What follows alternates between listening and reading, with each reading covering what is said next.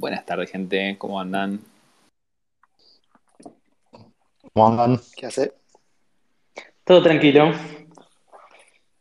Qué puntualidad. Estamos a las 4 acá. ¿Cómo andan, madrugado? Darío, ¿con orden? Todo tranquilo, todo tranquilo. Eh, ¿se escucha bien? Tuve un problema de auriculares. Yo te escucho perfecto. Excelente. Bueno, ¿cómo andan todos? Un lujo, una edición nuevamente acá el domingo. Eh, esta vez se suma Manu de Velo, que está hace unos años con el tema cripto y nos va a ayudar a, preguntarles cosas piolas a Darío. Y bueno, y Darío, que, creo que ya todos lo conocen, pero bueno, ahora seguramente se va a presentar. Eh, gracias por sumarte y Pato, si querés arrancar contando de qué se trata este espacio para la audiencia que se renueva. Dale, como, como dice Mirta. Eh, bueno, Darío, mil gracias por sumarte. Eh, también a Manu, como invitado especial. Eh, la idea de la charla es, bueno, hablar un poquito de tu historia como emprendedor, eh, en particular en el mundo cripto. Eh, vos sos uno de los founders de, de Moon Wallet, así que nada, la idea es que nos cuentes un poquito cómo fue esta experiencia eh, emprendedora, también, bueno, tu paso por Google y, y- y las otras cosas que estuviste haciendo antes. Y la dividimos en tres partes de la charla, ¿no? La primera parte, un poco que nos, cues- nos cuentes cómo arrancaste, eh, tu familia, tus inicios, este, tus, pasiones de chico, adolescencia, etcétera. Y después vamos pasando un poquito más para, tu, trayectoria, digamos, laboral, profesional. Y después vamos a terminar hablando, bueno, de lo, de lo que es ahora Moon, de lo que se viene, de los- las nuevas cosas que quieras contar y que puedas contarnos. Y después a lo último, al final, abrimos un poco de mica al público para los que se quieran sumar este, hacer preguntas, sean bienvenidos. Hoy tenemos a Manu, eh, funda- fundador de, Velo, eh, como, co-host. Eh, es, un, doble placer entonces tenerlo porque Manu es un grosso amigo de la casa y además un gran conocedor de, de todo lo que es el, el mundo cripto y en particular de Bitcoin. Y bueno, nada, yo lo que voy a estar haciendo un poco es moderar, ir haciendo algún comentario que me vaya surgiendo y los comentarios, los highlights que vayan surgiendo de la charla los voy poniendo en el hilito en Twitter que ahora voy a pasar a compartir acá en este space. Así que de nuevo, bienvenido, muchas gracias y paso la pelota a los otros hosts. Buenísimo, Pato. Bueno, nada, como siempre dividimos la charla en tres. Primero, Darío, contar tu historia, algo charlamos la vez pasada, un par de horas, pero para la gente que nos está escuchando, no sé, eh, dónde naciste, qué hiciste, cómo empezaste con las computadoras, toda la etapa previa a empezar Moon. La segunda parte es contar sobre Moon en particular, eh, con toda la historia y, un poco los planes para el futuro, que me parece lo más, lo más interesante. Y después eh, abrimos para, para preguntas, que seguramente haya varias. Así que arrancamos y estamos interrumpiendo. Dale, buenísimo. Bueno, gracias por invitarme. La verdad que está buenísimo el espacio. Vengo escuchando un par están muy pielas. Eh, así que bueno, eh, a ver, ¿cómo, cómo arranqué y cómo me fui metiendo en todo esto? Eh, de chico, eh, yo viví en Mar del Plata, hice toda la secundaria en Mar del Plata. Eh, y iba a un colegio que se, llama, se llamaba Leinstein, que hacían algo muy copado, que, es que nos llevaban a, a Olimpiadas de matemática, de informática, eh, y participé desde bastante chico en eso. Eh, había un cursito extracurricular de programación, y, y cuando pasé creo que a séptimo grado empecé a, empecé a ir ahí un par de horas por semana y me empecé a meter un poquito en el mundito de la programación, que eh, la verdad que desde bastante chico me encantó y, como un, po- un poco el, tener, digamos, la capacidad de, de construir cosas, eh, digamos, lo, que te imagines, eh, hacer que una computadora pueda hacer eso, creo que me, pare- me parecía muy poderoso. Y, em, y, y bueno, así me empecé a meter un poquito en todo ese mundo de la informática, eh, también de la matemática. Y en Olimpiadas conocí a un montón de gente de, todo el país que estaba como en mambos parecidos y, que le copaban cosas parecidas. Y mucha de esa gente es la que después me crucé mucho más tarde, eh, o en la facu, o en laburos, eh, y creo que, que fue, de hecho, diría que mucha gente que hoy está metida en el mundito cripto viene de ese palo. así que, bueno, se, ve que hay algo ahí. ahí, lo ahí lo conociste, Esteban. Sí, claro, como que a Esteban le conocí eh, en una Olimpíada de computación y matemática cuando éramos re chicos.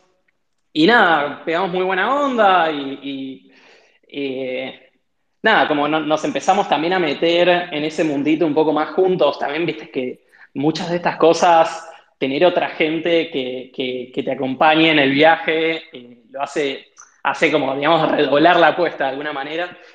Eh, y, el último año de secundaria nos cruzamos también en Olimpiada. Esteban, Esteban es el fundador de Decentraland, ¿no? Sí, Esteban, Esteban es el fundador de Decentraland um, y compañero, o sea, compañero de la Facu y, muchos proyectos juntos. La historia, um, la historia, de ustedes me parece interesante que Esteban, eh, no me acuerdo de dónde es, pero de, dónde es, ¿te acordás de dónde es él? De Santa Fe. De Santa Fe. Eh, y por lo que entiendo, clase media, colegios públicos, y se conocían en las Olimpiadas, ¿no?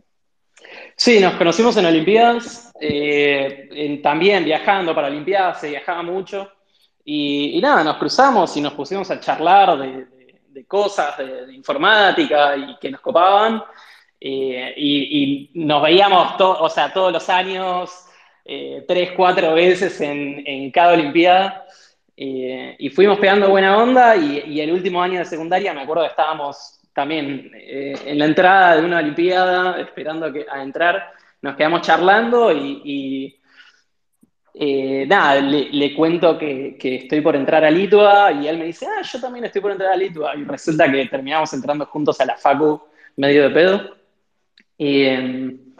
y bueno, resultó que nada, en, la Facu ya de entrada eh, también se armó un grupito bastante copado de gente, eh, en el cual había mucha gente que, hoy está metida en, cripto. Eh, y, bueno, también. ¿En qué año fue esto? 2009, creo. En, 2009 arrancamos la Facu. Se arrancaron la Facu cuando sale el paper de Satoshi, básicamente. Sí, sí, nos enteramos un par de años después eh, nunca lo había pensado. Eh, un poco poético. Eh, y bueno, nada, como que gran parte, digamos, de, la infancia fue meterse en esto.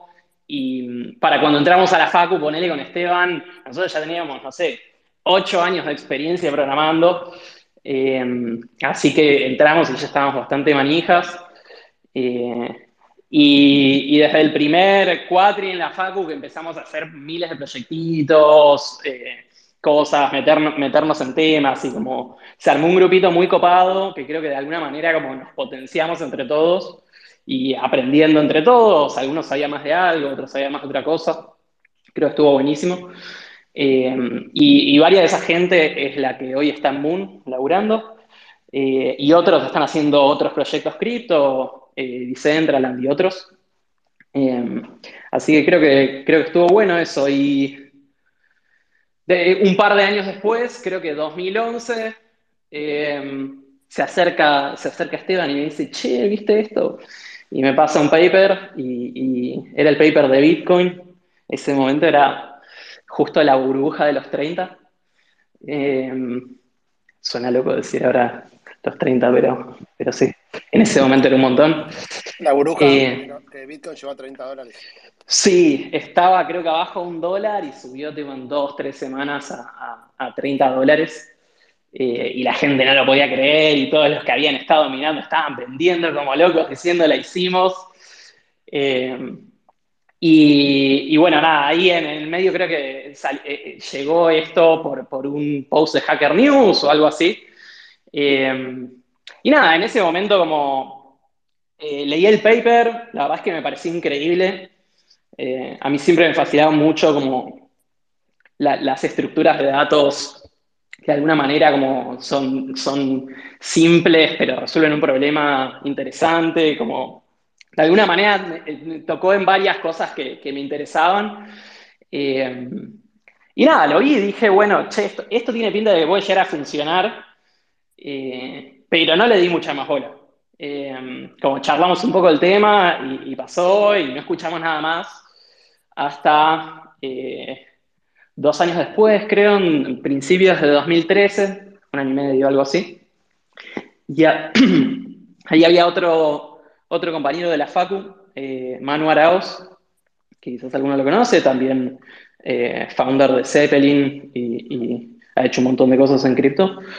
Em, y nada, Manu se acerca y, también él estaba metiéndose bastante en Bitcoin y, nos juntamos entre varios y empezamos como a meternos más en tema, a pensar un poco sobre Bitcoin. En ese momento no se entendía muy bien eh, como, digamos, de la manera que se entiende hoy Bitcoin y blockchain y, todas esas cosas, y para qué sirven, y qué pueden hacer, y qué no pueden hacer, y para qué son buenas, y para qué son malas, como no, no, no estaba tan claro en ese momento.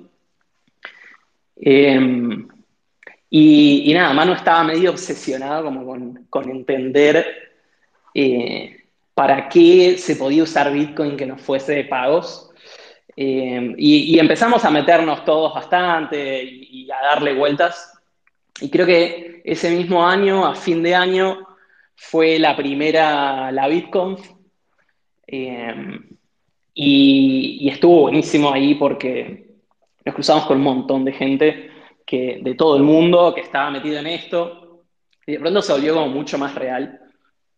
Eh, y, tomó entidad y escuchamos a, Andreas hablar, que fue muy flashero, eh, contando un poco, me acuerdo en ese momento, Andreas contaba cosas que, están pasando recién ahora, eh, el, pibe entendía mucho como para dónde iba a ir y qué, qué consecuencias iba a tener, y él lo relacionaba mucho con, con, lo que había visto en su momento, que había sido los principios de la Internet. Eh, y, de hecho, ahí mismo contó un montón de ideas que creo que, eventualmente como las intentamos llevar a Moon, de, cómo debería ser la experiencia de usuario, de, digamos, dónde, está la, dónde debería estar la vara de usabilidad. Eh, ¿Querés contar un poco de esa, quién es Andreas y qué, dijo de esa charla? Yo vi un par de videos de él, pero no sé si está el de esa, de esa conferencia. ¿Y quién más estuvo? ¿Qué, Wenceslao Casares? ¿Quién más estaba ahí? Sí, eh, a ver, ¿quién estaba? Bueno, Andreas Antonopoulos es un, es un educador muy famosito del mundo Bitcoin. Ahora, ahora ya no está eh, tanto metido en el mundo, pero por muchos años fue el educador eh, de Bitcoin y, viajaba por todo el mundo dando charlas, contando de Bitcoin, contando de qué significaba Bitcoin, qué implicancias iba a tener y regalándole Bitcoins a la gente. Eh, onboardeó un montón de gente a Bitcoin. Hay mucha gente que, recibió sus primeros Bitcoins de, eh, de Andreas y tiene un par de libros bastante copados para, meterse. Tiene uno para meterse en Bitcoin, otro para meterse en Ethereum y ahora está sacando otro para meterse en Lightning, em, que son como los libros para, para onboardear gente desde un plano un poco más técnico, pero bastante piolas. Em, y es muy bueno hablando el primer. Eh, es muy copado, si, si, si, tienen una chance, búsquense algún videito y, y mírenlo, está buenísimo. Eh, ¿Y quién más estaba ahí? De Argentina, eh, ahí conocí a Sergio Lerner, creo. Creo que fue la primera vez que me lo crucé. Eh, y fue loco, como que para, todos era loco ver otra gente en Argentina metida en Bitcoin. Hasta ahora estás nombrando todos próceres, ¿no? Cada, cada uno es uno más grosso que el otro. Y es que, bueno, la, la gente, es que los que entraron ahí y todavía están metidos, como que eh, por, por, algo, digamos, se quedaron tanto y, también pasa mucho que después de pasar tantos años, pasó casi una década ya, em, eh, empezás a entender como de manera bastante piola eh, qué se puede hacer, qué no se puede hacer, cómo entenderlo y sobre todo el tema de timings, ¿no? Para mí, una de las cosas más jodidas en cripto es entender el timing. Como que hay muchas ideas que tienen un montón de... que, que, van a pasar, ¿no? Hay muchos proyectos que van a pasar, pero es difícil entender cuándo van a pasar, porque hay cosas que dependen, por ejemplo, de que un montón de gente tenga cripto y entonces no, no van a tener sentido hasta ese momento.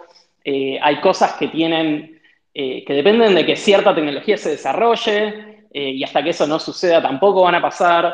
Entonces, requiere bastante estudio y, empaparse bastante, entender estas cosas, pero una vez que lo haces, como empezás a ver un poco, bueno, eh, y esto tiene sentido que pasa acá, y esto tiene sentido que pasa allá, etcétera. Y mucha de esa gente eventualmente se copó con algún proyecto y dijo, bueno, dale, vamos a hacer esto. Eh, y bueno, hoy, hoy están haciendo un montón de cosas. Y creo que particularmente en Argentina hay mucha gente que estuvo en esa situación. Se armó una comunidad bastante piola, bastante temprano. Y, nada, mucha de esa gente emprendió, hizo proyectos, etcétera, y, y hoy tiene proyectos recopados. ¿Cómo fue el momento que estaban vos, Esteban, toda la banda, y uno dijo, bueno, yo voy a hacer el Central, yo voy a hacer Moon, yo voy a hacer Open Zeppelin? ¿Cómo fue que se dividieron un poco estos proyectos? Y, nada, y Moon, digamos, ¿hace cuántos años que estás? Y si querés contar un poco también de Moon. Sí, em, a ver. Los chicos estaban laburando para... Em, para BitPay en ese momento. Eh, yo todavía seguía en la Facu. Eh, y, nada, como en ese contexto, eh, e-, ellos estaban laburando remoto y, yo estaba medio en la mía, en la Facu y laburando también part-time para, una startup de, de afuera. Y nada, nos alquilamos una casita y eh, nos fuimos a, digamos, a laburar juntos eh, en vez de laburar cada uno desde su casa.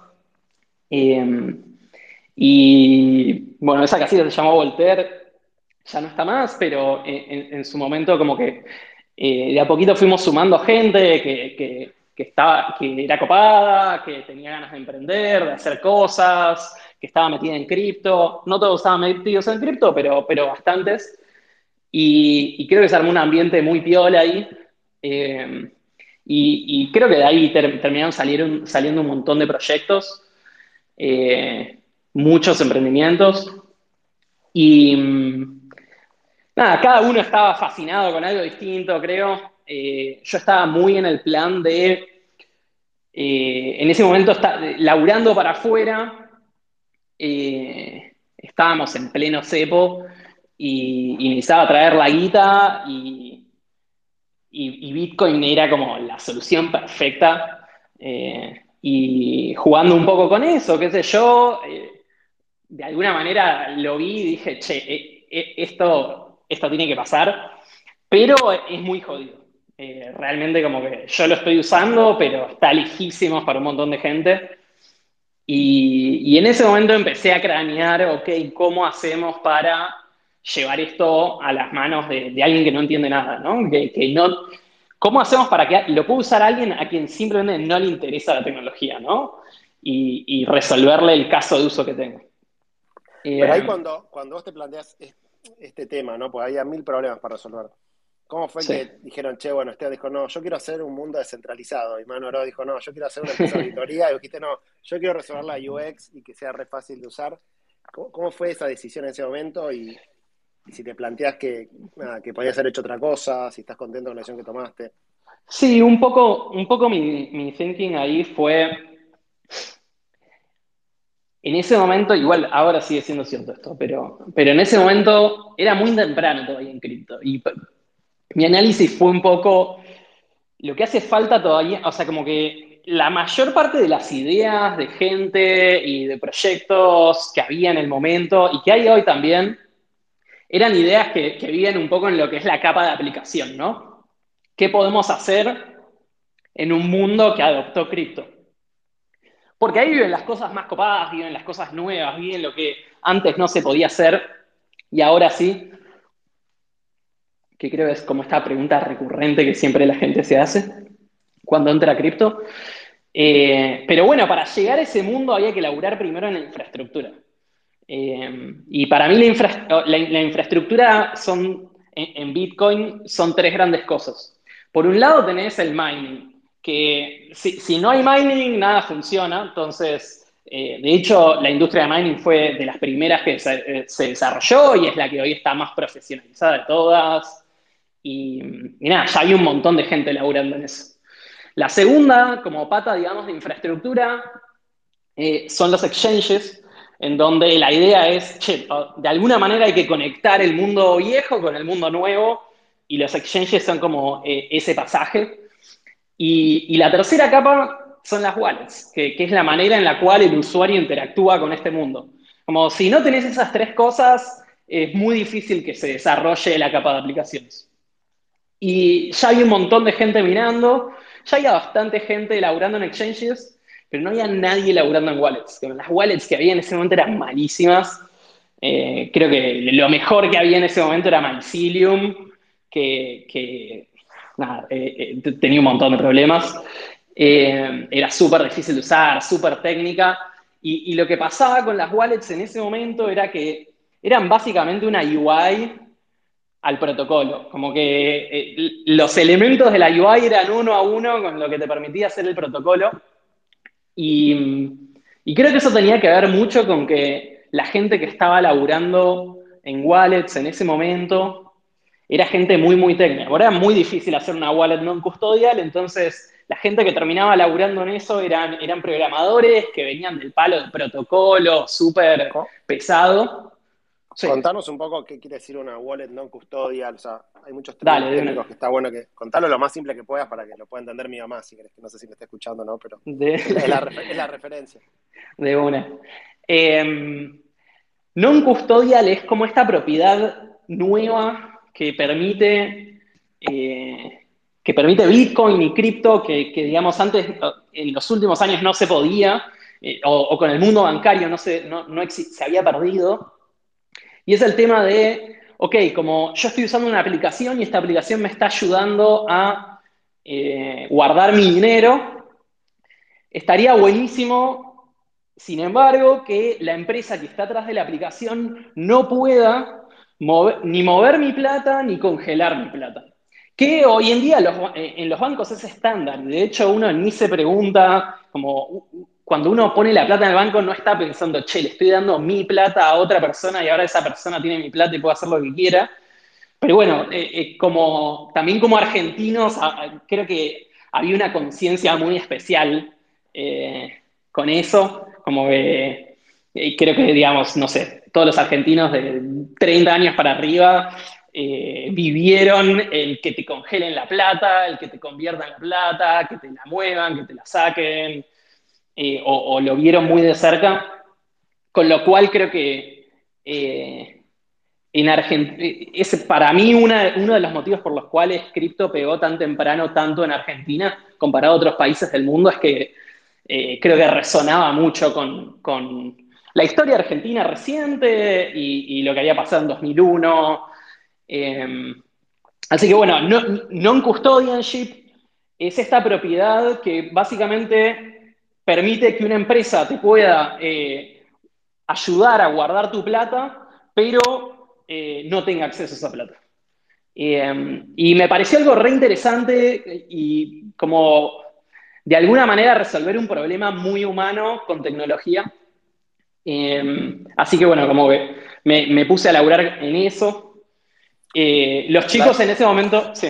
La vez pasada cuando nos juntamos comentabas que para vos era un bug que hasta ese momento la plata la tenía que custodiar un banco y hacía toda una, historia del dinero, que en su momento eh, la gente tenía que llevar las monedas, entonces dejaba las monedas, te un papelito, bueno, toda esa historia un poco histórica, pero está bueno como la analogía de que era un bug, ¿no? Más que, otra cosa. Sí, de una, de una. Como, digamos, de alguna manera, hasta, hasta hace 500 años toda la plata era no custodia, ¿no? Como que uno tenía su, su, lo que sea que resguardaba el valor, lo tenía uno y lo guardaba uno, y, no se lo ibas a dar a nadie, ¿por qué se lo darías a alguien, no? Eh, pero bueno, en, los 1600, poneles, empieza a, haber comercio eh, en distintos países, se, empieza a viajar un montón, está la ruta de la seda, qué sé yo, y ahí es donde empiezan a, salir todas estas entidades que, que eran como los protobancos, en donde la idea era, che, yo no puedo viajar eh, durante meses con lingotes de oro cargados en el bolsillo porque me los afanan. Eh, y entonces como se empezaron a abrir estas entidades en donde vos le metías la plata en, un lugar y la sacabas en otro eh, y, te permitía viajar de manera segura. Y, digamos, lo que venían a solucionar acá es el tema de que el oro es muy poco portable, ¿no? Como que eh, eh, el oro no lo puedes mover, es súper incómodo, ocupa un montón de espacio. Y, y, bueno, para hacer eso, como era tan, tan importante poder viajar y, llevar plata para, el comercio que se terminó cediendo un montón de cosas. Y en particular se terminó cediendo la custodia, el, darle mi plata a otro y bueno, confío en que no me van a cagar. Eh, pero bueno, como la, historia mostró un montón de veces que eso se rompió. Y, y de hecho, no tanto después de eso, eh, como arrancó toda la historia de, la reserva fraccionaria, en donde yo le doy mi plata a alguien y esa persona, sin decirme, eh, le presta esa plata a otra persona y como se empezaron a armar unas cosas que, bueno, eh, llegaron a lo que es hoy el, sistema de, bancos, en donde realmente como vos le das tu plata a una entidad y esa entidad se la presta a otra persona y, bueno, en el momento que eso defoltea y se rompe, explota todo, que es un poco lo que, vimos acá en 2001. Eh, y, y cripto un poco es el planteo de, che, recuperemos eso. Eh, hoy existe la tecnología para recuperar eso que no existía hace 15 años.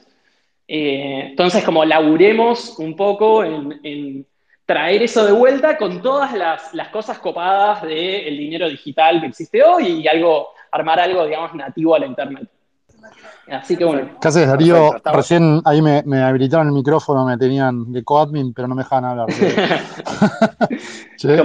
no, tremendo. No, fue culpa de Jack, me parece. no, me interesaba, digamos, me, quedaron mil preguntas ahí en el medio, pero eh, hablabas un poco de la historia, ¿no? De, estas tres partes de la infraestructura de la, industria cripto. Y, cómo fue el proceso también del armado, digamos, de Moon, ¿no? O sea, fue, o sea, la, primera versión de Moon, ¿no? La, pensaron y, hicieron el típico camino de hablar con los usuarios y eso, o fue más como de, investigación en resolver temas tecnológicos primero y después se devolcaron a producto? ¿Cómo, cómo fue esa parte? Em,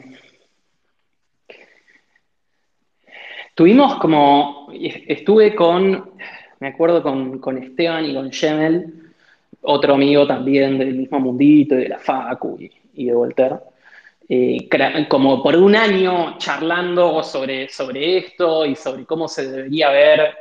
Eh, veníamos charlando como de varios proyectos, yo estaba más metido con, con la wallet, pero fuimos haciendo varias cositas, fue un año que laburamos también, ya estábamos metidos medio all-in en cripto, esto era creo el 2014, 2015. Y laburamos, hicimos algunas consultorías y qué sé yo, pero como haciendo muchos experimentos. Eh, y, y eventualmente eh, yo dije, bueno, nada, voy a arrancar con esto. Eh, los chicos habían entrado a BitPay y, y en, en, Voltaire mismo, en la oficina en donde estábamos todos, se usaba un montón de cripto. Como usa, lo usábamos para pagar los almuerzos, para qué sé yo. Y, un poco la, inspiración inicial vino de ahí, fue, ok, repliquemos esta dinámica que se está dando acá, como hagamos que la UX de esto esté buenísima. Eh, y eso obviamente fue una muy mala idea, porque era un ambiente artificial en donde todos teníamos Bitcoin y, eh, teníamos un montón de amigos que estaban usando Bitcoin también, pero eso no pasa tanto en el mundo real y de hecho eh, la primera versión de Moon estaba muy basada en esa dinámica, eh, había sacado muchas ideas de Venmo, que es una aplicación de, pagos P2P eh, en dólares que en ese momento en Estados Unidos estaba explotando. Y, bueno, como pifiamos un montón de cosas. yo en algún momento sumé un amigo y, estuvimos, estuvimos por un rato laburando en eso. Eventualmente sacamos una versión alfa que creímos que iba a salir en tres meses y tardó dos años. Eh, fue, fue bastante más, más jodido de lo que creíamos y creo que eso fue una constante en en todo momento. Eh, el, desafío era, era, tecnológico o de, o, sea, de UX? Eh, el primer desafío fue tecnológico. Resulta que hacer una wallet no en custodia es un quilombo. Eh, tenés que hacer un montón de cosas y sobre todo hacer una aplicación móvil también ya de por sí es jodido. Si la querés hacer nativa, tenés que hacer una versión para Android, otra versión para iPhone. Eh, y resulta que la non-custodianship te pone unas limitaciones que te fuerza a hacer una aplicación móvil de una manera muy distinta como se suelen hacer las aplicaciones móvil, porque no podés tirar todo para, los servidores. Eh, mucho tiene que vivir en las aplicaciones mismas, que eso es, digamos, en, tu teléfono hay un montón de cosas pasando, que eso no suele pasar, ¿no? Como en una aplicación, no sé, Mercado Pago, realmente es, son vistas, son, es una UI y el resto hasta vive todo en los servidores de Mercado Pago porque eso resulta que es mucho más fácil y funciona mejor, eh, pero con non-custodianship no puedes hacer eso. Y entonces tuvimos que un poco también repensar cómo se hace mobile para este mundo nuevo. Nos terminó llevando un montón de tiempo y eventualmente lanzamos la aplicación y para ese momento las comisiones de Bitcoin habían subido un montón. Creo que esto era 2016. Eh, eh, y nadie estaba haciendo pagos P2P eh, porque era carísimo, que es un poco lo que hoy está pasando, ponele en, Ethereum. Eh, de pronto cuando hay mucho uso, las comisiones suben y, la gente deja de hacer pagos para pagar un almuerzo. así que bueno, fue como el primer choque de, como no product market fit, de, digamos, a, haber hecho un producto que, no era lo que la gente necesitaba en ese momento. Y por el otro lado también Bitcoin está evolucionando un montón esos años y año a año iba cambiando un poco la narrativa de para qué es esto, iban cambiando los usos, iba cambiando la gente misma, los usuarios. Eh, entonces, como ahí, o sea, desde que estuvimos live, que lanzamos solo para, primero para, para un grupito de amigos y después para Argentina, entramos como en un ciclo de iteración muy fuerte del producto. ¿Cuándo, se, salió en live, digamos, con esa versión? Eh, creo que fines de 2017 eh, teníamos como la, versión alfa, em, que era para un grupo de gente. En 2018 terminamos sacando como el beta público para Argentina. Eh, y fines de 2018 creo que lo hicimos eh, público al mundo. 2019 lanzamos la de iOS. 2020 eh, como nos encerramos a repensar todo, como reconstruimos la app de arriba para abajo con todo lo que habíamos aprendido en 2019, con el lanzamiento de, la de iPhone y qué sé yo. Y, y en, 20, en, enero de este año lanzamos Moon 2, que fue, digamos, lo, que le fue muy bien y, donde realmente creo que entramos en Product Market Fit. Che, pará, y ahí ya, o sea, la, parte de Lightning, eh, ¿cuándo fue que entró en, en Moon? ¿Fue algo que ya tenían desde el principio pensado o fue como, ok, tenemos que solucionar el tema de escalar esto y esta es la tecnología? Porque aparte hay otras, ¿no? O sea, otras formas de escalar Bitcoin. Sí, o sea, desde el principio estaba claro que necesitábamos algo así. Como habíamos identificado que habían como tres grandes problemas con Bitcoin eh, para el uso cotidiano. Uno es que eh, los pagos, para ciertos casos de uso, los pagos eran muy lentos. Si vos vas al kiosco y querés comprar algo, quedarte 10 minutos esperando no da. Y de hecho es peor que quedarte 10 minutos esperando porque es en promedio 10 minutos, pero puede ser una hora y, no sabes cuánto es. Entonces, no solo el tiempo, sino también la incertidumbre de eso eh, a nivel usabilidad es terrible. La segunda, el, segundo problema que tenía Bitcoin es el tema de que era muy caro. Eh, si, de nuevo, si, comprar un alfajor te sale, tenés que pagar una comisión de 50 pesos, 100 pesos, 200 pesos, no vas a comprar el alfajor. Eh, entonces había que resolver el, tema de, de comisiones. Eh, para ciertos pagos, de nuevo, ¿no? Porque si estás, si estás mandando un millón de dólares, pagar 100 pesos de comisión no, está nada mal, pero para pagos chicos sí. Y el tercer problema era un problema no tan tecnológico y es el tema de la volatilidad. Como Bitcoin está buenísimo y, hoy como reserva de valor a largo plazo funciona re bien, pero la, la guita que yo quiero tener en mi bolsillo no quiero despertarme mañana y que potencialmente valga la mitad. Eh, así que como que esos tres problemas fueron medio como que eh, estuvieron claros desde el principio de Moon. Eh, y, y, ya en ese momento, en 2015,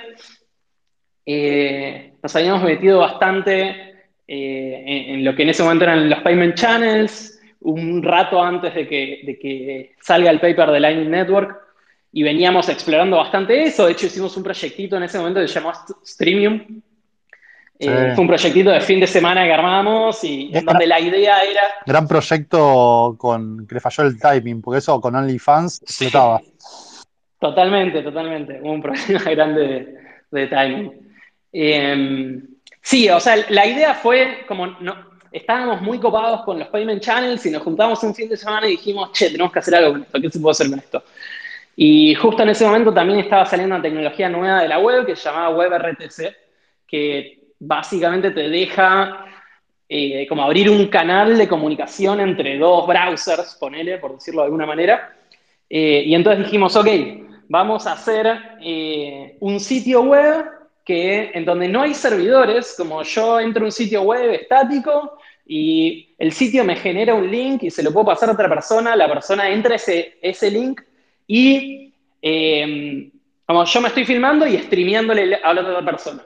Y la otra persona me está mandando un micropago por segundo en un payment channel, eh, un canal de pagos, eh, y, en el momento que, o que yo corto el, el video o que la otra persona corta los pagos, se, frena la comunicación y eso permitía de alguna manera un sistema de streaming pago sin confianza, en donde no había, eh, el que filmaba no tenía que confiar en el que le pagaba, el que pagaba no tenía que confiar en el que filmaba y sin intermediarios. No habían servidores, no había nada. El verdadero pay-per-view, básicamente. Exacto. Y, la gente en, ese momento lo, lo, lanzamos así, nada, fue un par de fines de semana de laburo, no, no, no es que había mucha cabeza, eh, o, fue un proyectito que hicimos y le fue súper bien. Eh, en ese momento se habló bastante y, también fue como uno de estos ejemplos de qué se puede hacer con, con Bitcoin que antes no se podía. Y bueno, puedes mandar pago, micropagos por segundo Em, así que bueno, creo que eh, desde ese momento ya veníamos pensando bastante en, digamos, cómo resolver este problema de pagos chicos, pagos baratos, pagos rápidos. Pero bueno, eh, la tecnología estaba muy verde en ese momento. Eh, entonces arrancamos con Bitcoin On-Chain, que es el Bitcoin normal, pero siguiendo muy de cerca todo lo que iba pasando en el frente de Lightning y en 2017 eh, me junté con la gente de Lightning Labs, que eran los que primero habían arrancado a, a laburar en un, en un cliente de Lightning y en el protocolo. Y todavía en ese momento estaba bastante verde, pero bueno, a mitad de 2017 entró Segwit, que fue un cambio muy grande que hubo en Bitcoin, que en entre otras cosas hacía falta que pase eso para que Lightning funcione. Eh, y entonces, a, mediados de 2017, Lightning se hace viable eh, en Bitcoin, charlando un poco con la gente de Lightning Labs eh, para entender los timings, entender en dónde estaban y todo. Me volví a Argentina y fue, che, ok, hay que, hay que arrancar a laburar en Lightning. y ahí empezamos a crecer un poquito el, equipo de Moon. se sumó se sumó un amigo que estaba estudiando matemática y, se puso, digamos, a, investigar un par de preguntas que habían abiertas de Lightning en ese momento, eh, cómo se iba a ver la red, qué, iba a pasar, cómo iban a funcionar las comisiones y todo eso, y, nada, fue un proyecto de, digamos, de, investigación que duró un rato, y mm, en 2018 creo, a ver, 2018, sí. No, principios de 2019 lanzamos en Android pagos en Lightning. Eh, y para cuando lanzamos a, fines de 2019 la aplicación de iPhone ya también tenía pagos en Lightning. Eh, súper restringido, ¿no? Porque hoy todavía le falta un montón a Lightning, hay un montón de cosas por hacer. Y, nada, parte del, proyecto, digamos, de investigación fue, ok, entender para dónde va a ir esto y cómo vamos a hacer para atacar un proyecto tan grande y lo partimos en 150 pasos. Y, y nada, y fuimos avanzando seguimos avanzando ahí. Eh, en algún momento, o sea, en algún momento pasó la vara de, che, esto está usable y está bueno y sirve. Eh, pero bueno, todavía quedan un montón de cosas para hacer. Eh, ¿Querés explicar, Darío, en sencillo, qué quiere decir Lighting, cómo funciona, cuál es la magia, digamos? Dale. a ver. el, concepto básico, digamos, hay dos ladrillitos eh, sobre los cuales construye Lightning. Uno es el canal de pagos.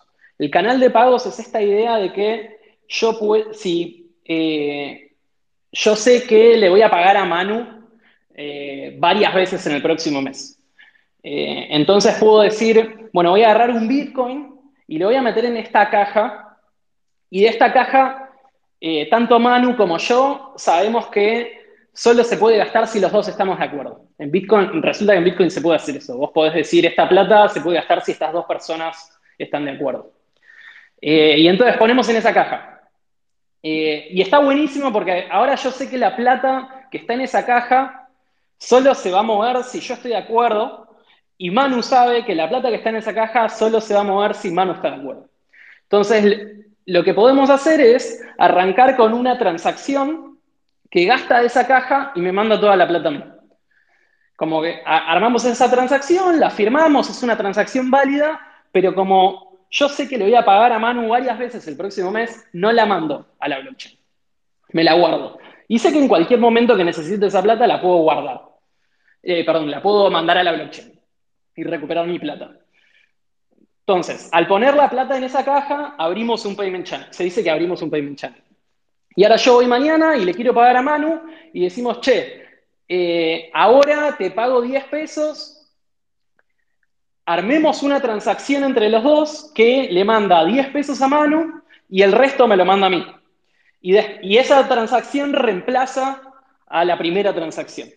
Y entonces ahora Manu se guarda una copia y yo me guardo una copia. Y los dos sabemos que en cualquier momento que necesitemos la plata podemos mandar esa transacción a la blockchain y recuperar la plata pero no lo hacemos porque sabemos que al día siguiente de nuevo le voy a querer pagar y así. Y entonces, un poco, eh, eso es un, eso es un payment channel.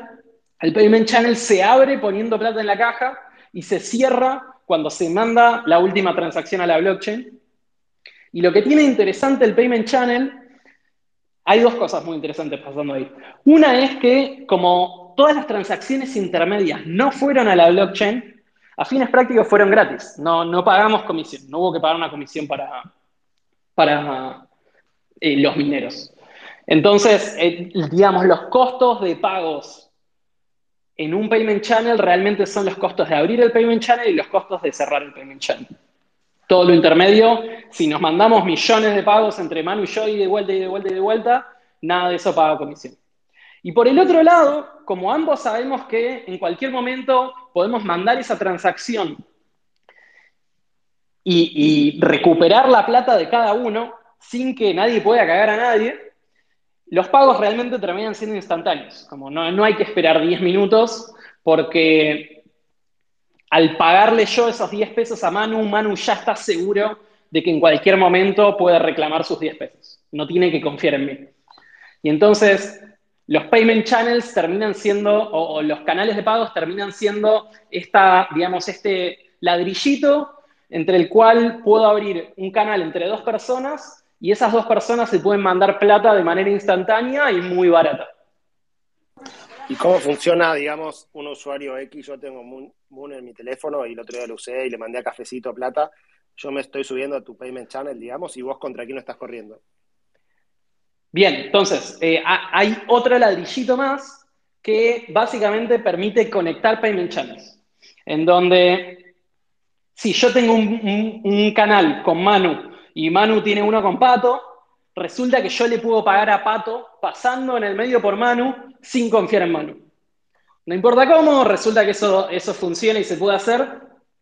Y entonces, realmente, si yo tengo con Manu, Manu tiene con Pato, y así, se arma una red de canales en donde si hay un camino entre una persona y otra persona pasando por todos los canales que haga falta, se puede hacer ese pago. Eso es Lightning Network. Lightning Network realmente es una red de canales de pagos. Che, ¿cómo, ¿cómo, es el tema de, sorry que interrumpa, el, tema de seguridad versus ¿no? lo que sería la, L1, la, blockchain de Bitcoin L1? O sea, ¿cuán seguro es Lightning Network eh, o inseguro? ¿Qué, qué, qué temas hay que tener en cuenta ahí? Perdón, si querías terminar algo del concepto anterior, disculpa que sí. No, no, cero. Eh, eh, respondiendo a, la pregunta que me había hecho Gaby, eh, cuando vos te abrís una billetera de Moon, lo que se está haciendo es, tu plata se, está poniendo, digamos, en canales entre vos y Moon, y Moon tiene canales con el resto de la red. Entonces Moon simplemente es, un saltito que se pega en, en, digamos, el camino de canales. resulta que estar conectado con toda la red es un problema difícil entonces lo resolvemos nosotros y los usuarios, como de alguna manera, usan esa liquidez que pone Moon eh, para, estar conectados con toda la red. Eh, y así es como de alguna manera, siendo usuario de Moon, eh, vos podés pagarle a quien sea que tenga Lightning Network y esté conectado de alguna manera a la red de Lightning. Perdón, pero ahí, tenés que, ahí vos como, como Moon tenés que dejar plata depositada, ¿no? Sí, Sí, hay como todo un problema financiero ahí. Con lo cual hay un límite en, la cantidad de operaciones o en el monto de cada operación. ¿Cuáles son las restricciones? Sí, en la práctica, o sea, e, esto que estás viendo para Moon realmente es cierto para todos los, nodos de Lightning. Eh, y entonces lo, que tiene es que Lightning, a medida que va subiendo la capacidad en total de la red, cada vez va pudiendo rutear más pagos pero lo que tiene es que si vos querés mandar, no sé, un millón de dólares por Lightning, es muy difícil que encuentres un camino con tanta liquidez en todos los saltitos como para hacer ese pago. Eh, entonces, sí, o sea, hay, un límite dado por lo que se banca la red que, y que es difícil de saber porque la pregunta realmente es, ¿existe un camino que tenga en todos los saltos suficiente liquidez como para rutear este pago? Eh, y el, digamos, el canal que menos liquidez tenga del camino es el que va a poner el máximo. Eh, así que sí, hay, un, hay un tema de máximos que, con, el tiempo va subiendo a medida que, que, Lightning va ganando más liquidez. Y se hizo un, se laburó en un montón de mejoras. Ponele ahí, eh, desde el año pasado se pueden hacer pagos que van por muchos caminos al mismo tiempo, entonces vos podés partir tu pago en pagos más chiquitos y como mandarlos por distintos caminos, como, eh, digamos, mapear la red de Lightning y, mandar por, por donde sea que hay liquidez. Eh, y eso se junta todo en el que recibe y, recibe de manera atómica todo eso. Hoy, eh, para tener una idea de magnitud, digamos, ¿cuántas transacciones o pagos se hacen por día? O lo que puedas contar de Moon y si no en general de Lightning para tener una idea de qué tan grande es. Me imagino que un volumen grande viene del Salvador, ¿no? Sí, eh, en Lightning es difícil, o sea, en Lightning realmente lo que tiene es que hay muchas cosas que son, como es todo privado, hay muchas cosas que no se pueden medir. No, se puede saber hoy cuántos pagos se están haciendo por Lightning o, realmente cuánta liquidez hay. Eh, o sea, se puede ver la liquidez que es pública, pero hay la mayor parte de la liquidez es privada, entonces no, ni siquiera se pueden medir un montón de cosas. Eh, ahora bien, se están haciendo una bocha de pagos. Eh, en, Moon se están haciendo un montón de pagos. ¿Pero cuánto es? Eh, una, bocha es mil, diez mil, un millón, diez millones. ¿Cuánto es una bocha? Y se están haciendo, o sea, hoy hay definitivamente muchos más pagos en Lightning de lo que puede procesar Bitcoin on-chain. Bitcoin on-chain puede procesar 7 pagos por segundo. Eh, Lightning creo que ya hace un rato pasó eso, de, pagos reales haciéndose. Em, ¿Cuánto? No, no, ni idea, ni idea. Eh, o sea, podría ser, no, no sé. Eh, si te digo te miento. Porque, aparte el Lightning, corregime, pero es mucho más privado que, Bitcoin a nivel transacción. Sí, o sea, lo, que tiene es esto, ¿no? Como al abrir un payment channel, ponerle, yo abro, el payment channel con mano. Y mm, nos mandamos transacciones, ida y vuelta, ida y vuelta, ida y vuelta, y lo que eventualmente cerramos el canal y lo que llega a, la blockchain es el total. Es, digamos, como.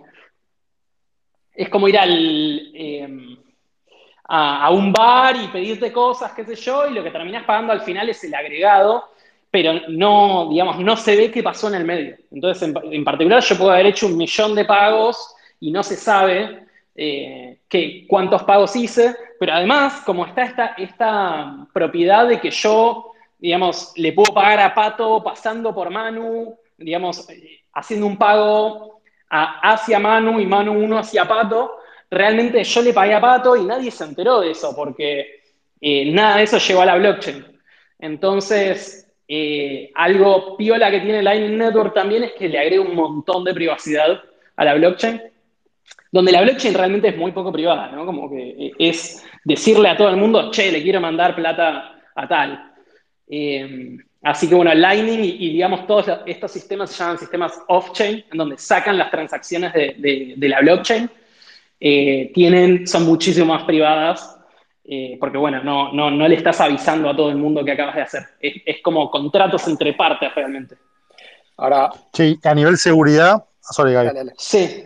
Em, y a nivel seguridad, depende con qué lo compares. O sea, al final del día, Lightning Network son, eh, es firmar transacciones de Bitcoin de una manera particular, pero son transacciones de Bitcoin. Como no, no, no estás inventando nada nuevo. Entonces, eh, en principio eso, como tiene el mismo sistema de claves, etcétera, como vas a usar medio lo mismo, eh, hay dos cosas que cambian. Eh, o sea, por un lado, si, vos querés tener un canal de pagos y querés rutear pagos, se dice que eso sería en el caso en donde yo le pagaba a Pato pasando por Manu, se dice que Manu está ruteando pagos, hace un forward de un pago, le llega un pago por un lado y lo manda por el otro. Eh, para hacer eso, tus claves tienen que estar hot, o sea, tus claves tienen que estar en un servidor o en una computadora para poder firmar las transacciones de recibir un pago o mandar un pago. Eso significa que no podés estar corriendo Lightning Network en una billetera fría, una hardware wallet. Em, con lo cual, e, eso, digamos, es una restricción de seguridad, como que estás limitado a, eh, digamos, las tecnologías de billeteras eh, calientes, billeteras hot. Se llama cuando estás corriendo la billetera en algún dispositivo que está conectado al Internet. Eso por un lado. Y después la otra cosa que hay que tener en cuenta es que Lightning se dice que tiene un sistema de seguridad reactiva.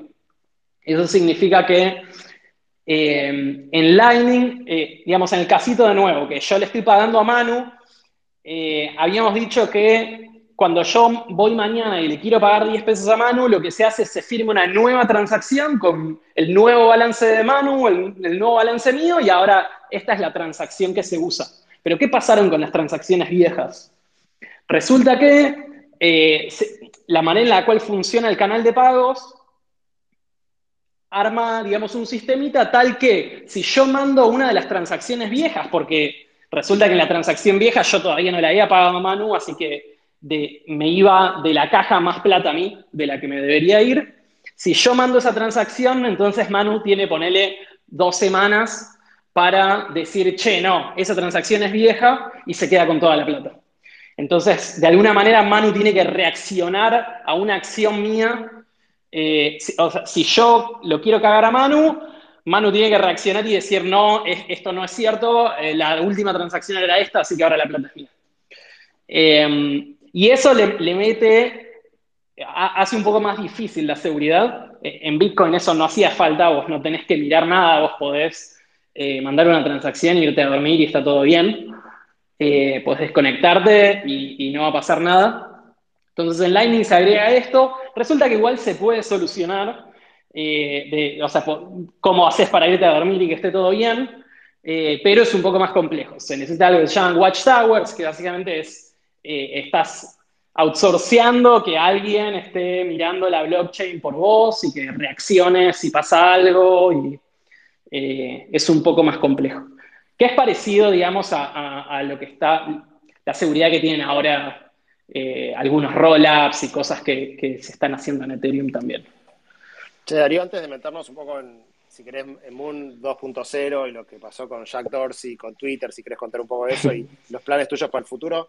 La pregunta que hacemos siempre acá en este espacio es, ¿cómo hiciste todos estos años donde estabas vos con un grupo de gente haciendo esto y decías, no, un proyectito el fin de semana, pero de algo vivían y poniendo plata en este proyecto sin saber bien cómo iba a funcionar, con quién lo charlabas, qué sentías, qué, anécdota tenés del momento más bajo de Moon donde decías, che, esto voy a hacer otra cosa. Em, fue un proyecto largo. Eh, pasaron varios años desde que arrancamos. Em, creo que en retrospectiva, algo que estaba pasando, como que estábamos resolviendo un proyecto que era que requería investigación, eh, lo cual lo hacía bastante difícil. Al mismo tiempo requería, digamos, todo, lo que te requiere cualquier startup, que es eh, llegar a, Product Market Fit, tener algo que la gente quiera, eh, que, en sí suele ser jodido, pero si a eso le metes cripto en el medio, es 10x más jodido. y era muy temprano en Bitcoin todavía. Y nada, requirió un montón de paciencia, requirió entender mucho los tiempos, requirió entender en qué momento había que hacer qué cosa, y eso nos tomó años aprenderlo. Eh, tuvimos, hicimos todo mal, hicimos todo mal y, luego aprendimos una cosa y mejoramos en eso y luego aprendimos otra cosa y mejoramos en eso, pero, pero requiere un montón de paciencia. Por suerte, la parte económica se encargó Crypto mismo. Eh, como de alguna manera eh, Crypto tiene esta cosa copada de que eh, fandeó su propio, su propio ecosistema, ¿no? Eh, y, Moon, es, parte de eso también. Em, pero. vos, perdón, vos arrancaste el proyecto y nunca levantaste capital de inversores y era de alguna manera los bitcoins que tenías que repagando el proyecto. Y en un momento dijiste, che, ¿qué estoy haciendo? ¿O siempre pensaste que le iban a encontrar la vuelta? No, la verdad es que eh, en todo momento hubo bastante estuvimos creo que bastante, bastante enfocados en hacia dónde tenía que ir esto. Lo que no estaba claro era cuándo iba a pasar eso. Em, pero, pero no, creo que hubo bastante convicción en todo momento de que, nada, que Bitcoin estaba buenísimo y que era algo que iba a pasar eventualmente. Creo que esa fue un poco la magia desde el principio, que como visualizamos un poco qué, qué, cosas iban a pasar en el mundo, cómo se iba a ver esto, y fue, che, eso es increíble y hay que laburar para que esto pase. Em, y, nada, estuvimos laburando para que eso pase. Y también parte de, parte de cripto y, de eh, la guita que generó y, digamos, la, situación económica que se armó, creo que fue, che, como que devolvamos un poco al ecosistema y, y laburemos en, digamos, hacer crecer esto. Em, así que nada, fueron muchos años, pero creo que en todo momento estuvo, estuvo bastante claro cuál era la meta y, le dimos para adelante. Y ahora en esta etapa nueva de Moon que contabas que encontraron el Product Marketing, que bueno, sería que N cantidad de gente lo esté usando, tuvo bastante repercusión en Twitter y esto de Jack Dorsey, no sé, un poco de chisme, ¿querés contar eso? Y ¿Cómo es Moon para adelante? ¿Vas a levantar capital? ¿Qué, quieres hacer con Moon para adelante ahora que ya viste que, esto funciona? Sí, eh, tenemos infinitas ideas. Eh, realmente venimos coleccionando un montón de ideas. Lo, que tiene cripto es que eh, las ideas están, el tema es que es, un quilombo armarlas, es un montón de laburo. Entonces, en general se mueve mucho más, más, más lento la ejecución que, que las ideas, ideas no faltan. Eh, y un poco, eh, bueno, fue, fue loco lo que pasó a, principio de año porque en el fondo como se juntaron varias cosas, ¿no? Como justo explotó el bull market, eh, nosotros llegamos justo eh, con, la implementación de, todo lo que estábamos armando en 2020 eh, para, ese momento. Y, ya llevábamos un montón de años laburando, entonces había un, en, Moon había un montón de cosas pasando distinto a, lo que solían hacer las wallets más tradicionales. Y, nada, encontramos, digamos, la, receta copada que, que, medio encajó todo. Y, de pronto había gente diciendo, che, qué copado esto, y lo estábamos haciendo hace tres años eso, pero bueno, como que eh, entendimos cómo contarlo. Gran parte, gran parte del quilombo de, de cripto y de Moon en particular es, vos podés estar haciendo algo muy copado, que está buenísimo, pero de pronto como las cosas son tan técnicas y tan complejas que eh, necesitas encontrar una buena manera de bajarlo a tierra y de contarle a alguien qué beneficios tiene por hacer las cosas así en vez de así. Eh, entonces, mucho de ese proceso también fue, fue la parte de mensaje y, y, de entender cómo contar lo que ya estábamos haciendo hace un montón.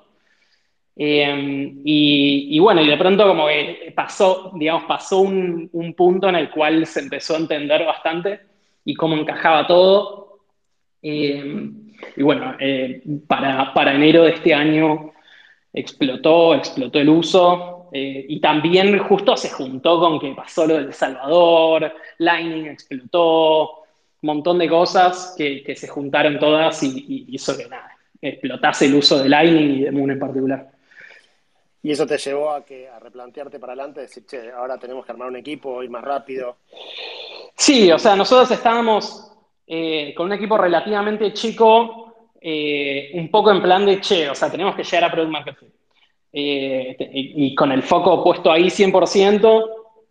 Y, y bueno, este año que, que finalmente llegamos y encajaron un montón de cosas, empezamos a decir, bueno, ok, ahora es el momento de hacer todas las cosas que, queremos hacer arriba de esto, empezar a ponernos un poco más ambiciosos y, parte de eso también es crecer el equipo bastante, eh, eh, buscar guita y, poder, digamos, encarar proyectos de bastante mayor escala eh, de lo que hicimos hasta ahora.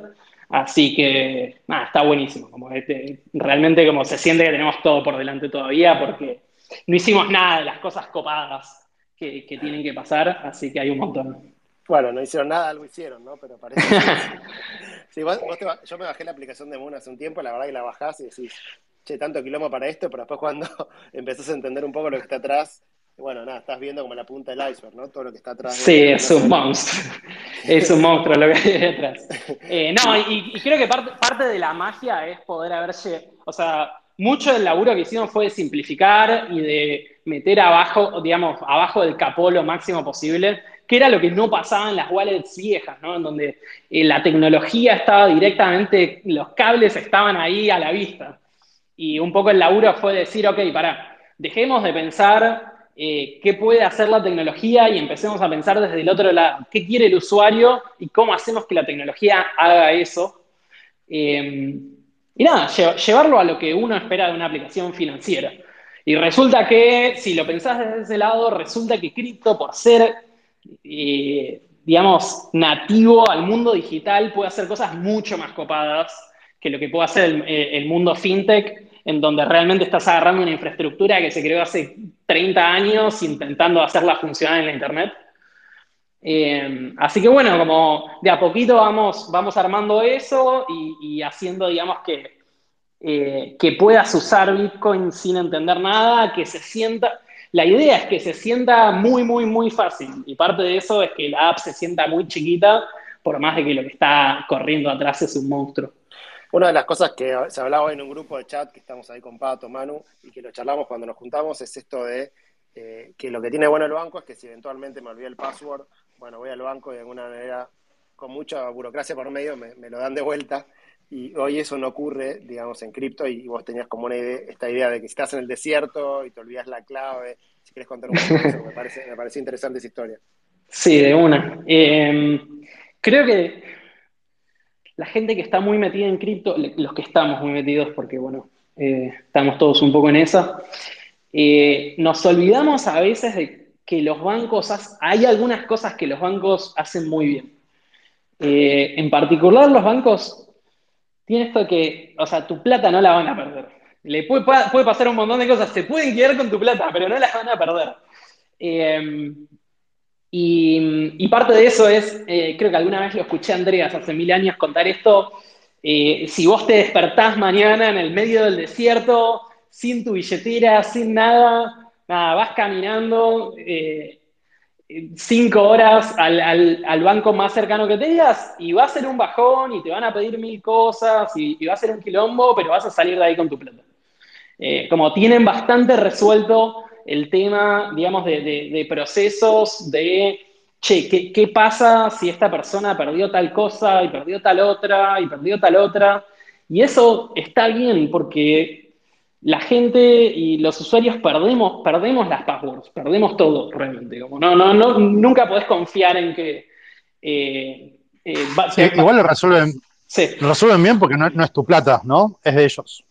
Sí, definitivamente, definitivamente. O sea, el problema que ellos tienen que resolver es más fácil que el que hay que resolver en, cripto de manera no custodial.